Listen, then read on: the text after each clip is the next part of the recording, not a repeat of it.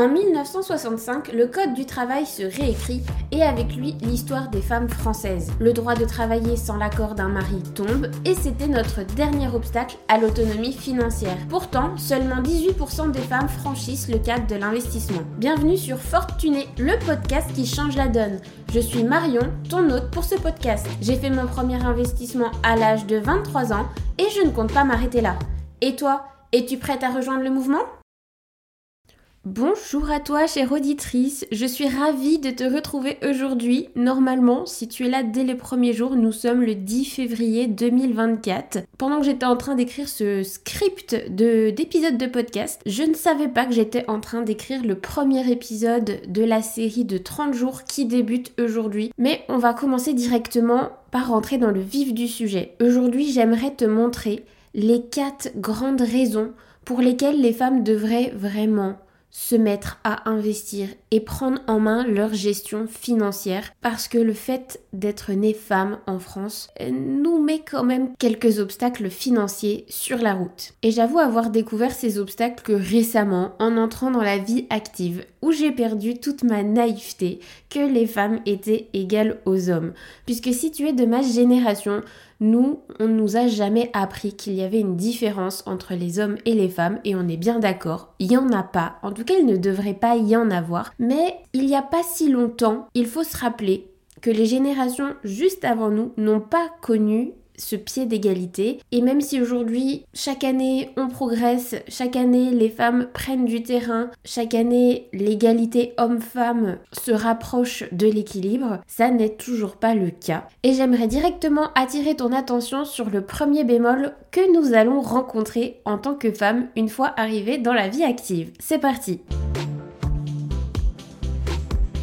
Le premier point noir, il s'agit bien évidemment de notre rémunération et de l'écart des salaires. Selon une étude récente, en France, les femmes vont percevoir en moyenne une rémunération inférieure de 28,5% à celle des hommes. Donc on est presque à 30% d'écart. C'est un pourcentage global sur toute notre vie active euh, professionnelle à la fin de notre vie active, de notre vie professionnelle en moyenne, les femmes auront perçu 28,5% de moins de salaire que les hommes, ce qui représente une rémunération mensuelle brute inférieure de 267 euros, soit de 7,8% de moins que les hommes. Chaque mois, typiquement, une femme qui occupe le même poste qu'un homme se verrait payer en moyenne 7,8% de moins que son homologue homme. J'aimerais quand même signaler l'amélioration de ce pourcentage, puisqu'il y a encore quelques années, c'était pas rare d'être payé il n'y a pas de ça si longtemps 10% de moins qu'un homme, donc il y a quand même une petite amélioration. Mais surtout, euh, étant vraiment plus jeune, moi j'avais en tête 20% d'écart avec un homme sur un revenu mensuel. Donc c'était quand même énorme. Être descendu à 7,8%, et c'est encore une fois une moyenne, c'est déjà une belle avancée. Mais par contre, elle n'est pas justifiée et je pense qu'on est sur la bonne voie pour peut-être un jour arriver à la totale égalité. Mais pour l'instant, il y a encore ce petit écart. Cet écart a un impact direct sur notre capacité euh, à épargner et à investir puisqu'avec 267 euros en moyenne de moins qu'un homme chaque mois, on n'a pas la même vie financière. Si en plus de ça vous avez des finances de couple séparées, bah, quelque part euh, c'est pas très juste. Bon attention, tout ça ce sont des chiffres, des écarts de moyenne, ça mélange toutes les catégories socio-professionnelles, ça mélange toutes les femmes, tous les hommes. On est bien d'accord que nous n'avons pas tous choisi les mêmes voies professionnelles et c'est ok. Par contre, ça aura un impact sur les bémols 3 et 4 que nous verrons tout à l'heure dans cet épisode. Je voudrais attirer ton attention sur un second point, les interruptions de carrière, puisque ça va souvent toucher les femmes.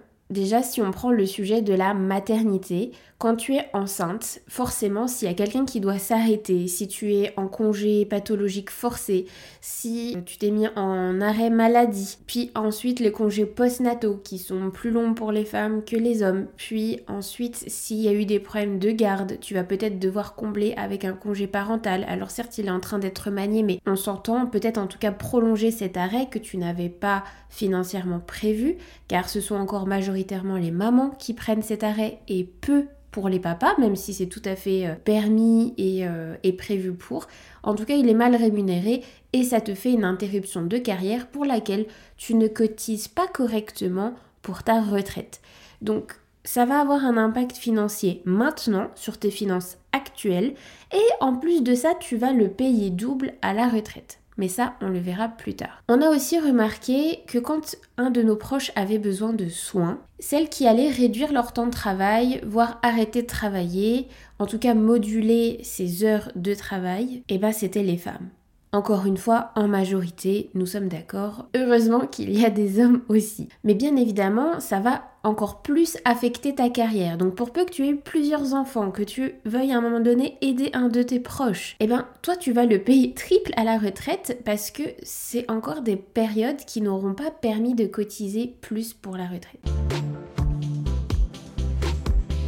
Tu l'auras compris, la retraite, c'est le point numéro 3, le point noir numéro 3 que nous allons aborder aujourd'hui. Parce que tu es une femme avec le fonctionnement de la société actuelle. Tu as une pension d'en moyenne 40% inférieure à celle d'un homme. Parce que tu as dû t'arrêter plus qu'un homme, parce que on t'a moins bien payé qu'un homme. Techniquement, mathématiquement, c'est logique, mais en même temps, tous ces arrêts tout ce que tu tout ton dévouement finalement n'a pas été rémunéré ou en tout cas ne t'a pas permis de cotiser, on ne t'a pas remercié finalement pour ce dévouement et toi tu le payes cher en bout de ligne. Par exemple, en 2021, les femmes retraitées en France percevaient en moyenne 1178 euros bruts par mois. On se parle bien de brut.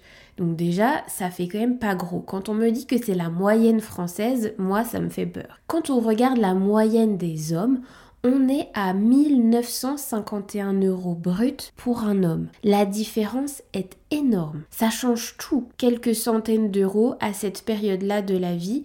C'est la période où on a le plus besoin de frais de santé, mais aussi comme la majorité n'ont plus de travail, bah il faut bien entre guillemets s'occuper. Normalement, tu as remboursé tes prêts, enfin en tout cas je te le souhaite, puisqu'avec des montants de retraite pareils, ça va être compliqué de continuer à payer d'autres crédits. Mais si tu voulais venir en aide à tes enfants ou quoi, là ça va devenir effectivement compliqué. Ça souligne vraiment la nécessité que nous, en tant que femmes, on adopte des stratégies d'investissement qui soient plus agressives que celles des hommes pour compenser ces écarts, puisque c'est une réalité, ils existent et c'est pas forcément à l'État ou à d'autres éléments externes de venir réduire ces écarts. Il est pas très compliqué d'investir et de s'y préparer. Et plus tu commences tôt, encore une fois, plus c'est facile. C'est d'ailleurs l'objectif de ce podcast parce que sinon on pourrait arrêter ce podcast au premier épisode en vous disant bon bah les filles c'est la merde, arrêtez-vous, de toute façon tout le dévouement que vous allez mettre dans votre vie de femme, vous allez même pas le récupérer à la fin, quittez la partie, ça sert à rien. Non, il y a des choses hyper simples à faire, mais s'il vous plaît, je ne sais pas quel âge tu as derrière, derrière tes écouteurs, dans ton casque. D'ailleurs, dis-le moi en commentaire, ça m'intéresse de savoir un peu euh, qui vous êtes, quels sont vos profils, pour que je puisse adapter ces épisodes de podcast. Mais s'il te plaît, si tu es jeune, la retraite te paraît peut-être loin, tu es peut-être en train de te dire non mais moi je cherche déjà mon prochain euh, taf ou mon premier job, je suis pas du tout en train de me dire quelle va être ma pension de retraite.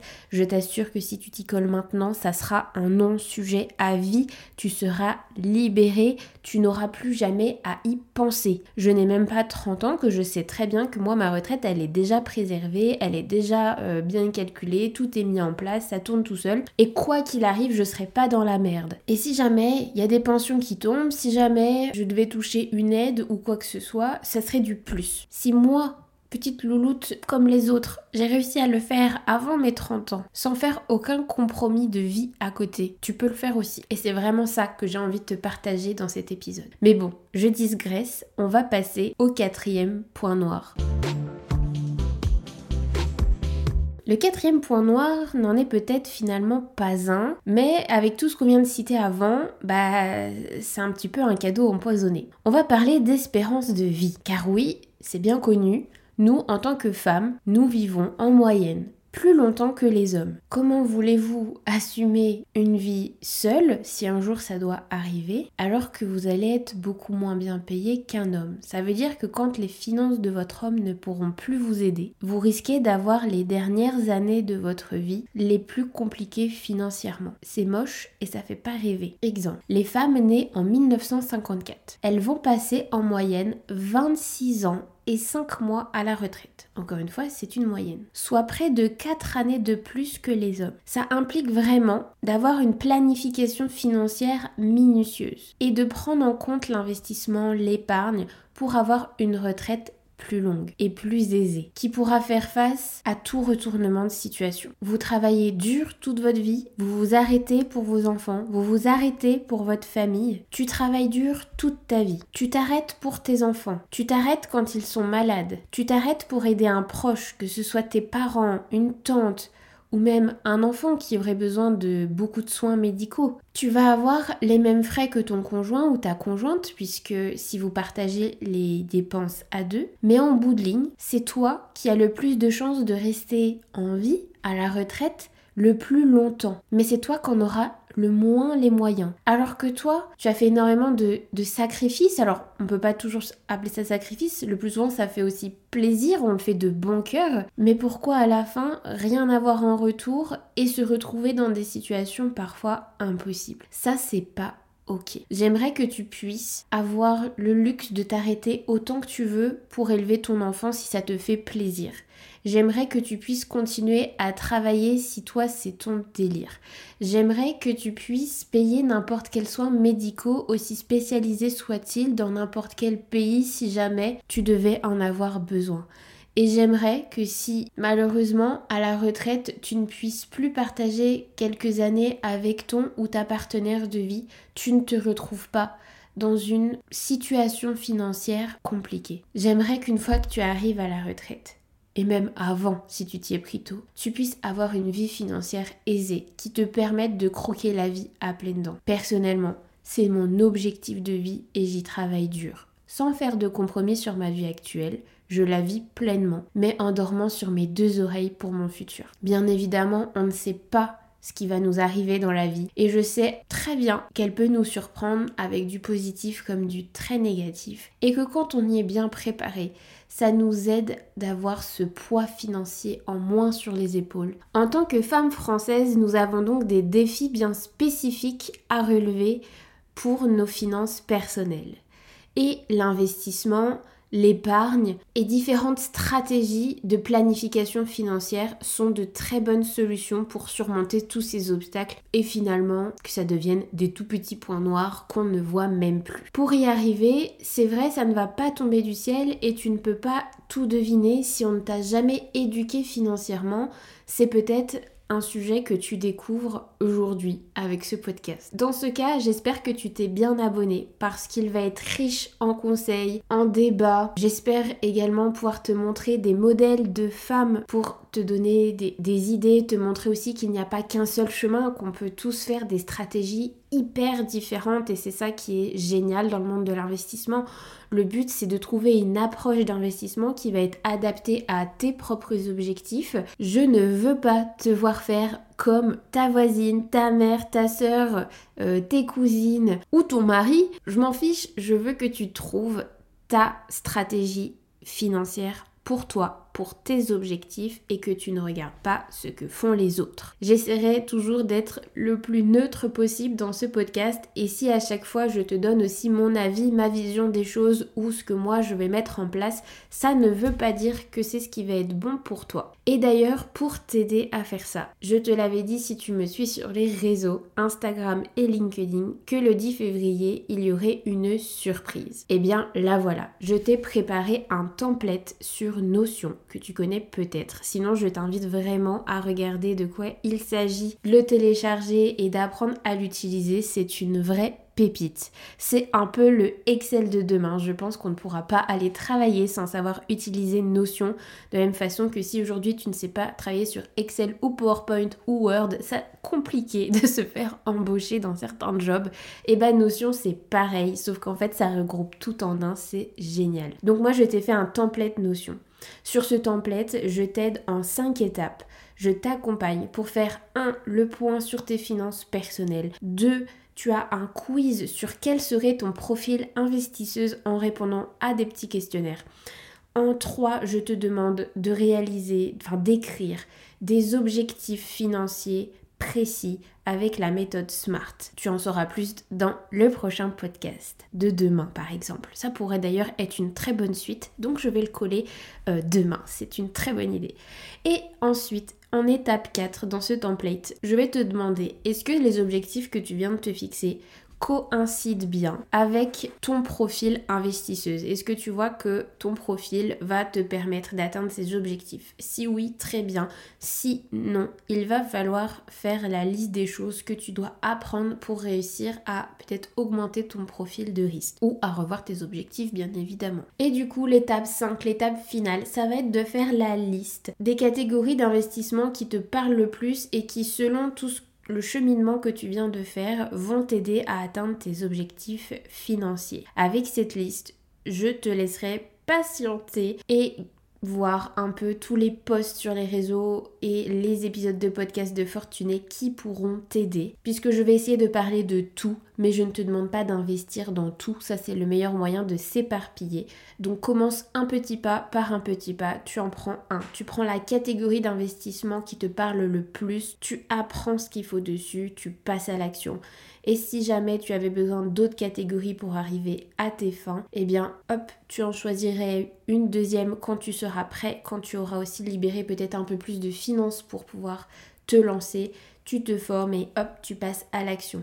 Et chaque petit pas sur le long terme t'auront fait gagner énormément d'argent. En tout cas, si ce template Notion t'intéresse, sache qu'il est bien évidemment gratuit et que tu peux le télécharger dans ton propre espace Notion dans le lien qui se trouve dans la description de cet épisode de podcast ou sur tous les réseaux sociaux Instagram et LinkedIn de Fortuné. J'espère que ce premier épisode aura posé des bases pour te montrer à quel point il est important en tant que femme de saisir l'opportunité qui nous est offerte d'investir et de bien réfléchir sa stratégie financière. Nous avons de la chance nous sommes en France. Nous avons un système généreux, même s'il n'est pas parfait, il faut reconnaître qu'il est généreux. Et nous avons énormément de droits en tant que femmes, ce qui n'est pas le cas dans tous les pays du monde, je te le rappelle. Ici, en France, il n'est pas compliqué d'investir, de placer en épargne, d'avoir nos propres comptes et notre propre indépendance financière. Et encore une fois, ça n'est pas le cas de tous les pays. En tout cas, j'espère que tu es motivé Là, c'était un petit peu une photographie de la situation de la femme en France. J'espère que ça t'aura motivé à passer à l'action. Je te retrouve demain pour parler concrètement de comment définir les objectifs financiers de façon smart. Et voilà, c'est tout pour aujourd'hui sur Fortuné. Un immense merci à toi, chère auditrice, qui est restée jusqu'à la fin de cet épisode. Ton soutien et ta présence sont le cœur battant de ce podcast. Si tu as aimé notre voyage d'aujourd'hui, prends un moment pour laisser un avis sur Apple Podcast ou Spotify. Tes étoiles et tes commentaires aident Fortuné à rayonner et à atteindre d'autres femmes incroyables, comme toi, désireuses d'embrasser leur indépendance financière. Et parce que ce podcast est le tien autant que le mien, je veux savoir quel sujet brûles-tu de découvrir dans un prochain épisode? Quelles sont les questions qui te tiennent éveillé la nuit? Partage tes idées et questions et ensemble construisons les prochaines étapes de notre aventure financière. Je te donne rendez-vous demain pour un prochain épisode. D'ici là, sois forte et tunée. Bye